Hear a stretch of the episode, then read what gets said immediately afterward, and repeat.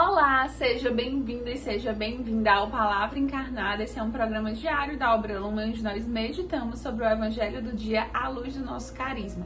Hoje, quarta-feira, dia 20 de julho, nós estamos reunidos aqui em nome do Pai, do Filho e do Espírito Santo para meditarmos o Evangelho de São Mateus, capítulo 13, versículos de 1 a 9.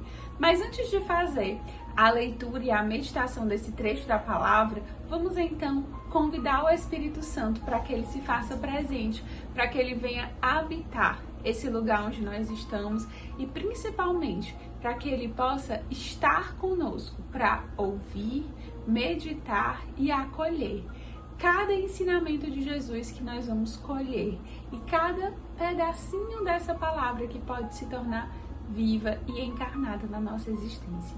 Vamos então à leitura do Evangelho. Naquele dia, Jesus saiu de casa e foi sentar-se às margens do mar da Galileia. Uma grande multidão reuniu-se em volta dele. Por isso, Jesus entrou numa barca e sentou-se, enquanto a multidão ficava de pé na praia e disse-lhes muitas coisas em parábolas. O semeador saiu para semear. Enquanto semeava, algumas sementes caíram à beira do caminho, e os pássaros vieram e as comeram.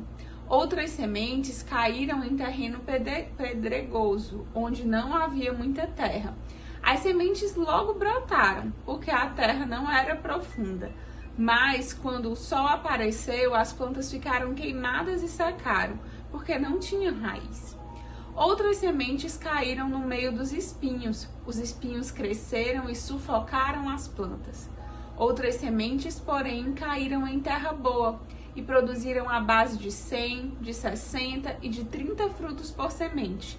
Quem tem ouvidos, ouça. Palavra da salvação, glória a vós, Senhor.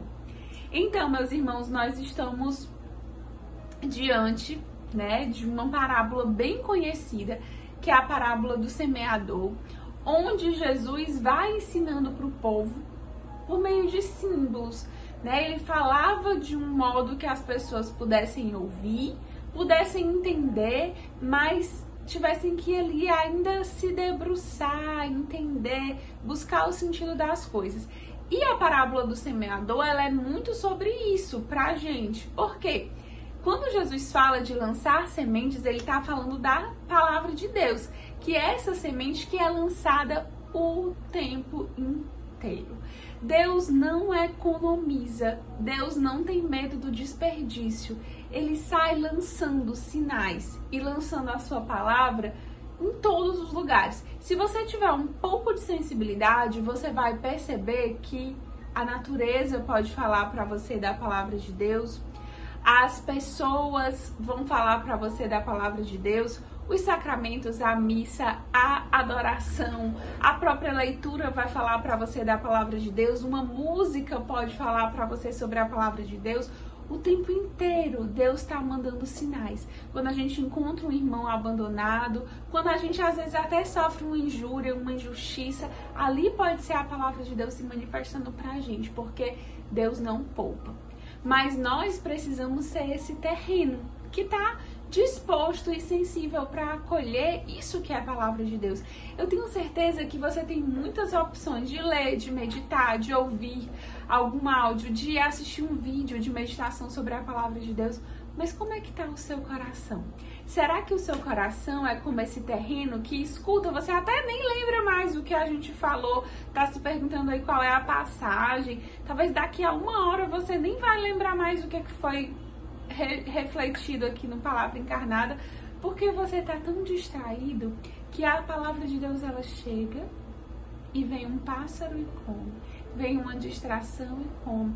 E você não deixa aquela palavra criar raiz.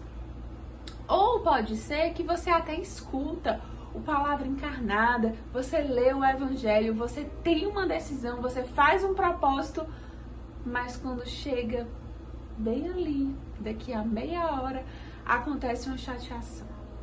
Ou alguma coisa não vai bem como você planejou. E aí pronto, você perde o foco, esquece de Deus, perde toda a sua empolgação em viver a palavra de Deus, você acaba ficando desorganizado na sua vida inteira, porque você não vai viver ali aquele momento, você perde o foco, é como se fosse esse terreno superficial, você se empolga, mas você não consegue viver. E essas tentações, meus irmãos, elas surgem o tempo inteiro na vida de todo mundo. Mas nós precisamos ser alguém que consegue se sobressair dessas tentações, dessas pequenas coisas. Outra coisa que pode acontecer são os espinhos, as preocupações, as coisas do mundo, o trabalho, aqueles pensamentos que vão nos tirando também do foco e vão nos colocando numa situação de não deixar a palavra de Deus frutificar. E por fim, a parábola nos fala do terreno bom, do terreno fértil, em que nós podemos acolher e fazer essa palavra gerar frutos, fazer essa semente que é plantada gerar frutos. E hoje, qual é o tipo de terreno que você está escolhendo ser? Eu sei que talvez quando a gente vai dando os exemplos, você pode se identificar com vários. Mas hoje o Senhor está te convidando para ser um terreno fértil. Enumere, meus irmãos, o que que faz de você hoje. Escreva, se você puder, o que que faz de você é, esse, esse terreno superficial onde os pássaros vêm e comem a palavra, são as distrações, é como você escuta a palavra encarnada, é o momento que você reserva para isso, são seus pensamentos. Então, trace estratégias de superar isso. Talvez seja o fato de você todo dia ouvir a palavra de Deus, mas você escuta de manhã cedo, se empolga e depois acaba perdendo o foco. Será que é isso? Então pense em como você vai fazer. Você vai ouvir novamente, você vai anotar uma frase, você vai deixar lá um quadrinho na parede com a frase que mais lhe marcou naquele dia para você voltar e resgatar. Você vai botar um alarme no seu celular para você lembrar de lembrar, né? Lembrar de lembrar que qual é a palavra do dia e qual é a sua meta hoje, qual é o seu propósito hoje. E a mesma coisa sobre as preocupações. Você pode escrever hoje quais são as preocupações que te tiram esse foco de Deus. E não deixe que essas coisas, que com certeza são é, periféricas, roubem a centralidade do lugar de Deus. E ainda a meditação de hoje, ela nos coloca numa situação de que se nós formos terreno fértil, nossa a palavra germinada em nós, ela vai também frutificar e ela vai alcançar outros corações. Como é que as nossas palavras, como é que o evangelho que nós anunciamos com palavras, mas também aquele evangelho que nós vivemos no nosso cotidiano, na nossa vida, como é que esse evangelho tem alcançado o coração das outras pessoas? Como é que a sua vida hoje alcança a vida das pessoas que moram com você, das pessoas que servem com você, das pessoas que estão aí na casa de acolhimento com você, das pessoas que trabalham, que estudam com você. Como é, meu irmão, que a sua vida hoje é semente lançada. Lembra que a gente falou que o tempo inteiro Deus está lançando sementes que ele não poupa, que ele não tem medo nem de desperdiçar, ele está lançando para todo mundo. O importante é que chegue, né? E a, independente se as pessoas vão acolher tudo ou não, a nossa vida também deve ser uma via dessas, por meio da qual o Senhor vai lançar suas sementes, mas nós precisamos permitir. Nós precisamos viver as virtudes para que nós sejamos esse exalar, esse transmitir também das sementes de Deus. E eu convido você a hoje fazer essa meditação, como que a minha vida está lançando sementes na vida dos meus irmãos, na vida das pessoas que cruzam comigo, na vida das pessoas que, que trabalham, enfim, que convivem comigo de alguma forma. Essa é uma meditação necessária, porque nós queremos ser terreno fértil e nós queremos frutificar, como o Senhor nos fala nessa parábola.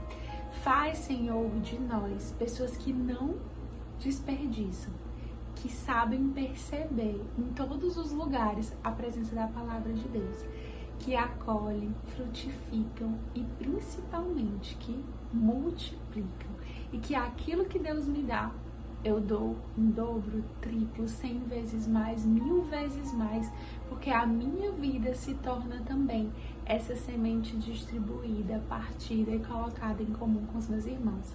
Que o Senhor nos ajude então a vivermos todo esse mistério da semente, do semeador e da nossa vida ofertada.